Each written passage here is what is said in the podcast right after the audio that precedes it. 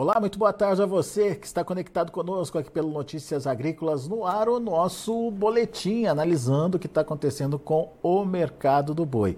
Começamos a segunda semana do ano e aparentemente a firmeza que a gente viu acontecer aí final do ano, nessa primeira semana, deve permanecer. E a oferta é quem está ditando esse movimento. A gente vai entender melhor por quê nessa conversa agora com o Tiago Bernardino de Carvalho, pesquisador lá do CPE. Seja bem-vindo, meu amigo. Obrigado por estar aqui com a gente já logo nesse início de ano, ajudando a gente a entender um pouquinho mais sobre esse mercado. E eu já começo te perguntando sobre essa firmeza que a gente viu acontecer nessa primeira semana. Pode continuar, Tiago? Olá, boa tarde a todos, amigos Notícias Agrícolas. Bom, como, como você disse aí no começo do ano, né? Então, aproveito esse espaço aqui desejar um feliz ano novo, né, para toda a comunidade Notícias Agrícolas, para toda a comunidade pecuária do Brasil, né, fora do Brasil, que a gente possa ter um ano, né, desafios sempre a gente tem, né, mas que a gente possa ter um ano mais punjante e com certeza teremos na pecuária nacional. Então, fica o meu abraço aqui e um desejo de um ano de, de muita paz, saúde e sucesso para todo mundo. Tá? Falando, vamos lá, falando da pecuária, uh, esse cenário de firmeza, a gente tem alguns pontos importantes né, para gente, a gente analisar. Eu acho que né, o, o ter, três pontos importantes, né, mas o principal que seja a oferta, você bem mencionou, a gente já fala um pouquinho, né? Mas a gente está com um reflexo aí de, da, das demandas de final de ano. Né? Tradicionalmente a demanda interna valorizou esse mercado, o mercado de carne valorizou no final de ano, como sempre ocorre, e esse comecinho de ano, vamos dizer assim, o brasileiro está engrenando agora, né? Tem muita gente que estava de férias, férias coletivas, ou até mesmo né, deu um, um recesso de final de ano, pelo menos até o dia 7 de janeiro, né? Então está retornando hoje. Então, e vale lembrar que o brasileiro ele gosta, né, se reunir, consumir, e o consumo de carne está presente nesse dia a dia. Então a gente teve um cenário interessante, sim, no final do ano e começo do ano, né, para o setor de carne bovina. Por outro lado, a gente teve a demanda externa que também colaborou bastante. Recorde de dezembro, exportação de carne bovina in natura, foi um dos melhores anos em termos de dezembro, o melhor ano, né? E dezembro ajudou a gente a bater o recorde anual. Então, 2023, que teve, tivemos um problema de vaca louca, atípica, né, no começo do ano passado, ele realmente termina o ano é, com exportações, com volume de embarque muito forte.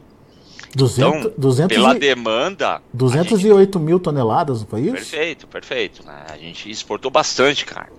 Então a gente, vamos dizer, terminamos o ano e começamos o ano realmente de certa maneira, bem ajustado em termos de demanda. A gente precisa, obviamente, ver o que vai acontecer. Evidentemente, a demanda externa ela tende a ficar firme em patamares elevados, com o câmbio a 5, mas agora a gente começa a ter a demanda interna, que tradicionalmente, não é? Eu sempre costumo dizer chover no molhado no começo do ano, mas não, mas agora a gente começa um período é, da, da dinâmica, da volta do brasileiro para o dia a dia, com os gastos naturais de começo de ano, os cinco primeiros meses. Então, a demanda interna, não vou dizer enfraquecida, não, né? Que o brasileiro ele, ele gosta da carne bovina, mas a gente começa a ter uma demanda mais pressionada, natural. Tá? Então, esses são os dois grandes pontos para a gente entender um pouquinho o, o preço firme do boi. E por outro lado, a oferta. Né? Então, a gente tem um, um, um um protagonismo interessante da oferta, dado o quê? A gente tem a restrição também de me, mais, é, menos animais confinados. Por mais que a gente tenha aí os confinadores já alongando né, os giros, né, alongando o número de animais confinados, isso é natural, ou seja, confinando no todo. Então a gente tem uma parcela interessante, mas não é o, o, grande significativo em termos de padrão, de comum no Brasil. Mas temos animais sim de confinamento, mas num ritmo menor, num volume menor. E aí a gente tem a questão do clima, né? O clima, por mais que a gente a gente está na época de chuva, algumas regiões, principalmente o centro e sul do Brasil, voltaram a chover. Por exemplo, vou dar um exemplo aqui do. A gente está no interior de São Paulo, em Piracicaba, que há, um, há uns bons dias que não chove e a temperatura é elevadíssima. Então, realmente, eu trago uma condição é, ruim em termos de engorda do animal. Ah, evidentemente que isso depende de região para região, mas eu posso ter sim esse impacto do clima na oferta de gado. Então temos menos animal confinado, eu temos a questão do clima, restrição de oferta, obviamente outras regiões com uma condição de pasto melhor, o produtor manejando, tentando uma melhor negociação. Então todo esse cenário vindo do final do ano passado com demanda e com uma oferta um pouco mais restrita no começo do ano, então eu tenho essa estabilidade de preço. O preço ele, tá, ele ultrapassou né, o patamar dos 240, vamos falar da média né, dos últimos meses, e aí está beirando seus 245, 250, beliscando preços um pouco superiores, dependendo do tipo de animal, do tipo de destino, em média 250, 248, então são preços interessantes e firmes se a gente olhar o que aconteceu em dezembro passado. Ah, Tiago, mas uh, olhando aí para essa questão da oferta, daqui a pouco as pastagens melhoram, daqui a pouco começa a aparecer esse animal de pasto. Daí a gente muda esse cenário, muda essa perspectiva? Vamos lá, a gente sempre fala do ciclo do boi, né? A gente tem um ciclo anual de produção que é natural. Desde o final do ano passado, a estação de reprodução, a estação de monta, independente se choveu ou não em algumas regiões, e a gente tem também o período de desmame. O período de desmame, tradicionalmente abril, maio, junho, né? Coincidindo com uma demanda mais fraca, então realmente eu tenho uma oferta maior de gado no mercado, somado aí o clima, mais chuva, a chuva vem, evidentemente eu vou ter uma condição de pastagem maior, onde o gado ele realmente ele fica gordo. Então assim, abril, maio, tradicionalmente se a gente olhar os últimos meses, os últimos anos, perdão, de 15, 16, 17 para cá, preços mais pressionados ao longo aí dos próximos meses, entre abril, maio e junho. Então a gente tem um período aí de um trimestre ainda de, de uma oferta mais restrita. Claro, depende também do, vamos dizer, do apetite do produtor, né, no sentido da necessidade dele fazer caixa. Então, se ele tiver que também fazer caixa, ele antecipa esse animal que vai sair, assim como o próprio custo de alimentação. Então, se ele tiver um custo muito alto para manter esse gado no pasto, dada a condição ruim de pastagem, ele precisar colocar um valor maior na suplementação, ele pode ser um gatilho também para ele soltar esse animal.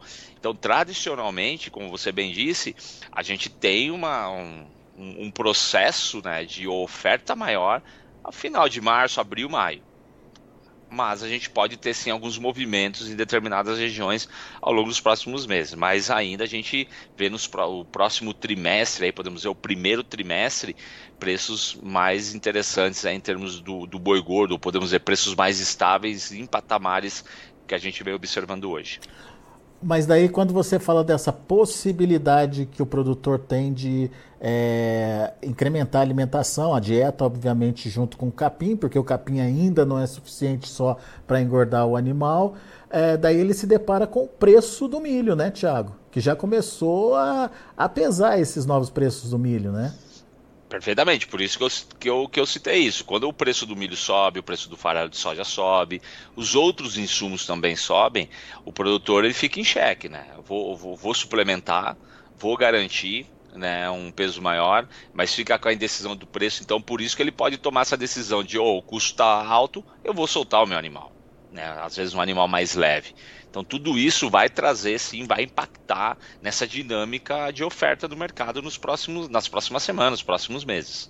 É, o fato é que, por enquanto, aparentemente não tem esse animal pronto, né? O que o produtor pode fazer é ou antecipar ou vender ele mais leve, mas por enquanto não é o caso, né? a dinâmica do mercado, né, é, é interessante também, é um ponto para a gente buscar no, no, mercado discutir, né, se a gente olhar os últimos anos, sempre o primeiro trimestre, os preços do boi gordo é maior do que o último trimestre, dado uma condição de volume, que nem você disse, de animais prontos para abate, menor do que no final do ano, dado o confinamento, né? Isso é natural, animal confinado. Então, é, quando a gente pensa é, o volume de gado confinado nesse período, ele acaba sendo menor dado todos esses fatores, seja de produção, climático, como a gente falou, mas também eu tenho alguns produtores que eles eles enxergam uma oportunidade nesse trimestre. Então, também mesmo com os custo alto, eu posso trabalhar esse animal para entregar. Mas evidentemente, eu tenho uma dinâmica de um mercado incerto, dado uma demanda mais enfraquecida do brasileiro nesse período, mas por outro lado, eu posso ter sim é, produtores que estejam estrategando de ofertar esse animal nesse período. Mas sim, a gente tem um volume de oferta menor e isso é refletido no preço também. Muito bem. Ô, ô, ô Tiago, a partir de quando você acredita que então é, essa questão da oferta deve se normalizar aí? Esse ano está claro que a gente tem um atraso desses animais de pasto, né? Temos um atraso. É... Também regiões de cria. É importante o pecuarista ficar atento como foi a estação de monta ou a estação de reprodução, perdão, né? Como que foi, como se deu esse estágio, porque o que a gente pode observar também, Alexander, além da questão de clima, de condição de pastagem, da necessidade do produtor soltar esse animal no mercado, a gente pode, pode sim e deve ocorrer muita vaca vazia nesse ano. Tá? O volume de intensificação de vendas de sêmen é, reduziu, né, principalmente por uma parte aí do, do, pecuarista que fica só batendo preço, não pensa nessa no desenvolvimento dos seus animais, a produtividade, e isso vai fazer com que a gente tenha um volume de vaca vazia maior no mercado.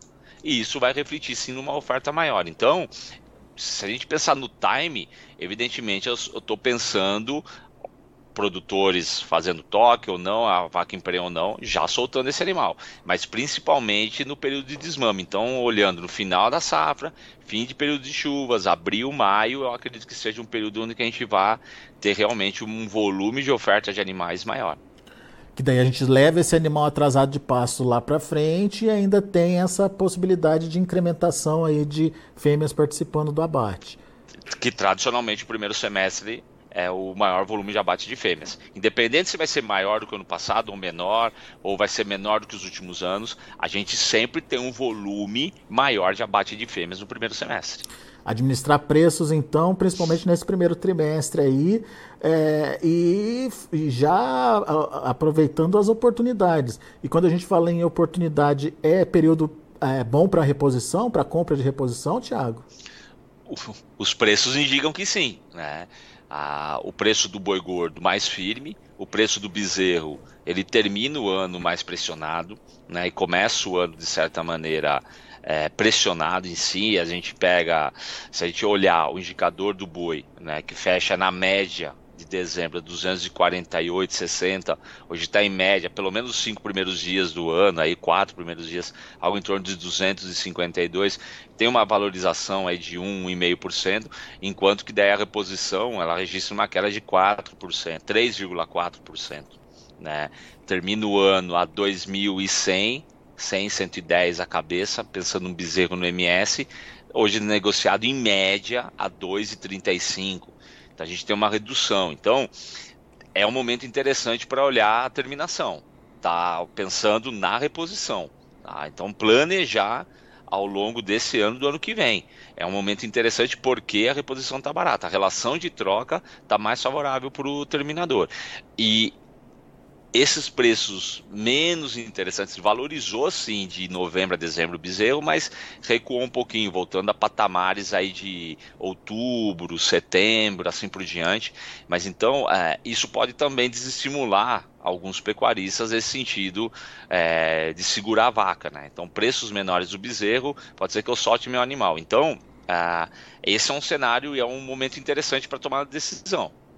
Ah, porque tem bastante gente que vai sair da atividade, porque não investe, quando sai sair da atividade, não fazer um bom investimento. Vai continuar com a vaca, né, mas vai ser desestimulado. Por outro lado, eu posso ter a oportunidade de comprar esse bezerro mais barato, por uma relação de troca melhor e realmente fazer um trabalhar minha margem ou com uma terminação mais interessante para o próximo 20, 24 e 25. Aproveita essa firmeza de preços dessa, desse, desse momento e já, já investe na reposição, então. É, perfeito. Eu, eu, o, o pecuarista precisa sempre fazer conta. A gente vai entrar, por exemplo, no segundo, na segunda quinzena de janeiro, que a gente já começa a sentir o reflexo de uma demanda menor, se comparado a dezembro. Então, o, o preço do boi gordo ele pode oscilar, ele vai oscilar. Isso é natural, mas ele está num patamar mais firme do que dos últimos meses, somado com preços dos bezerros que também oscilaram, mas que vem num patamar menor. Então é um momento interessante para se fazer essa conta e observar esse mercado de reposição. Boa. Qual que é a sua é, é, perspectiva? Vamos um pouquinho adiante em relação aí ao segundo semestre. Vai ser diferente, Thiago?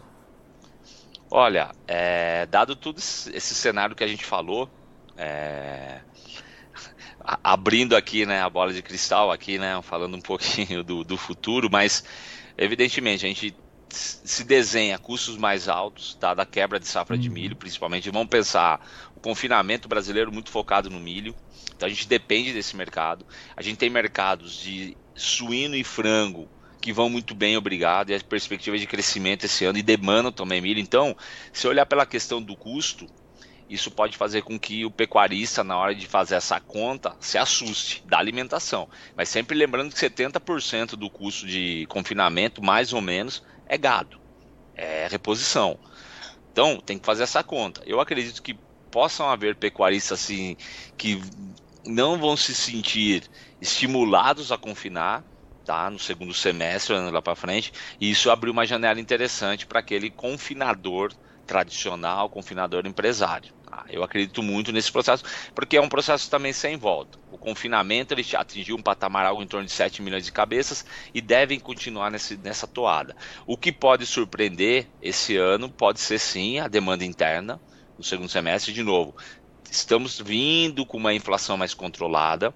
O primeiro semestre a gente pode ter sim um impacto de inflação um pouco mais alto por causa de custos mais elevados de alimento, dado a seca mas a gente tende a ter uma inflação mais ajustada, juros mais baixos, estímulo à economia e isso melhorando a dinâmica do consumo doméstico. E aí a demanda externa firme, como sempre, né? Pensando no status quo. A, atualidade hoje e não pensando em uma crise financeira mundial, uma questão de doença, então pensando o que está acontecendo hoje o cenário tende a ser mais interessante é, no segundo semestre. O próprio mercado futuro sinaliza isso. É.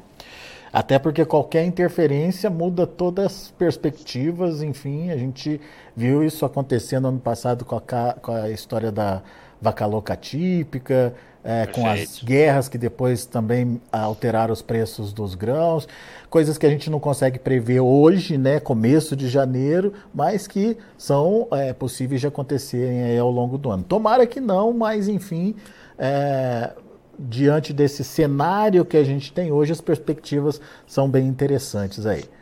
Perfeito. E, para mim é o ano de. É mais um ano de protagonismo da oferta, como foi ano passado. É, né? A gente tem mais oferta. A oferta ela vai ditar esse ritmo, seja pelo clima, seja por uma oferta maior de vaca no primeiro semestre, seja por uma oferta menor no segundo semestre, e a turma um pouco receosa em termos da margem do confinamento, e a demanda externa e interna vai dar esse equilíbrio para o mercado, tá?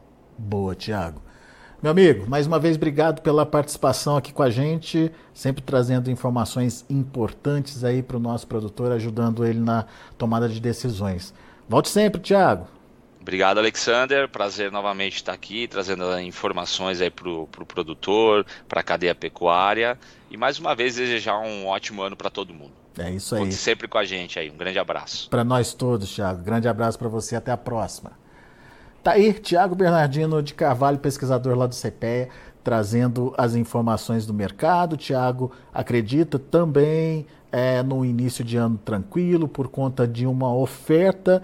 É, ele mesmo frisou ali a oferta ditando o momento uma oferta restrita ainda de animais, mesmo que a gente tenha uma demanda mais contida por causa desse início de ano, é, com contas para pagar, com enfim, com gastos a mais no bolso do brasileiro, essa oferta mais restrita de animais dá esse tom mais é, otimista, senão é, para fazer impulsionar preço nesse momento, mas garantindo, pelo menos até agora, uma manutenção aí é, das cotações em níveis interessantes para o produtor.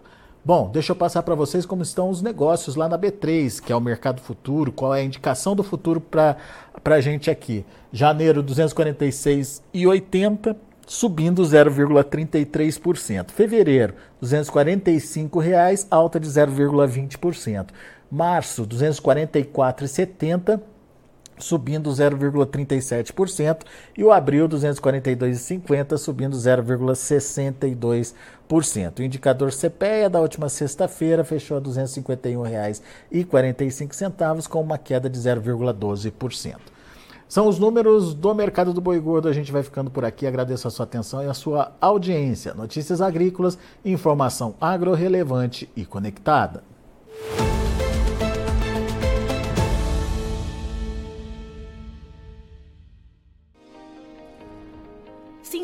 Nossas mídias sociais no Facebook Notícias Agrícolas, no Instagram arroba Notícias Agrícolas e no nosso Twitter arroba Notiagre. E para não perder nenhum vídeo, não se esqueça de nos acompanhar no YouTube e na Twitch Notícias Agrícolas Oficial.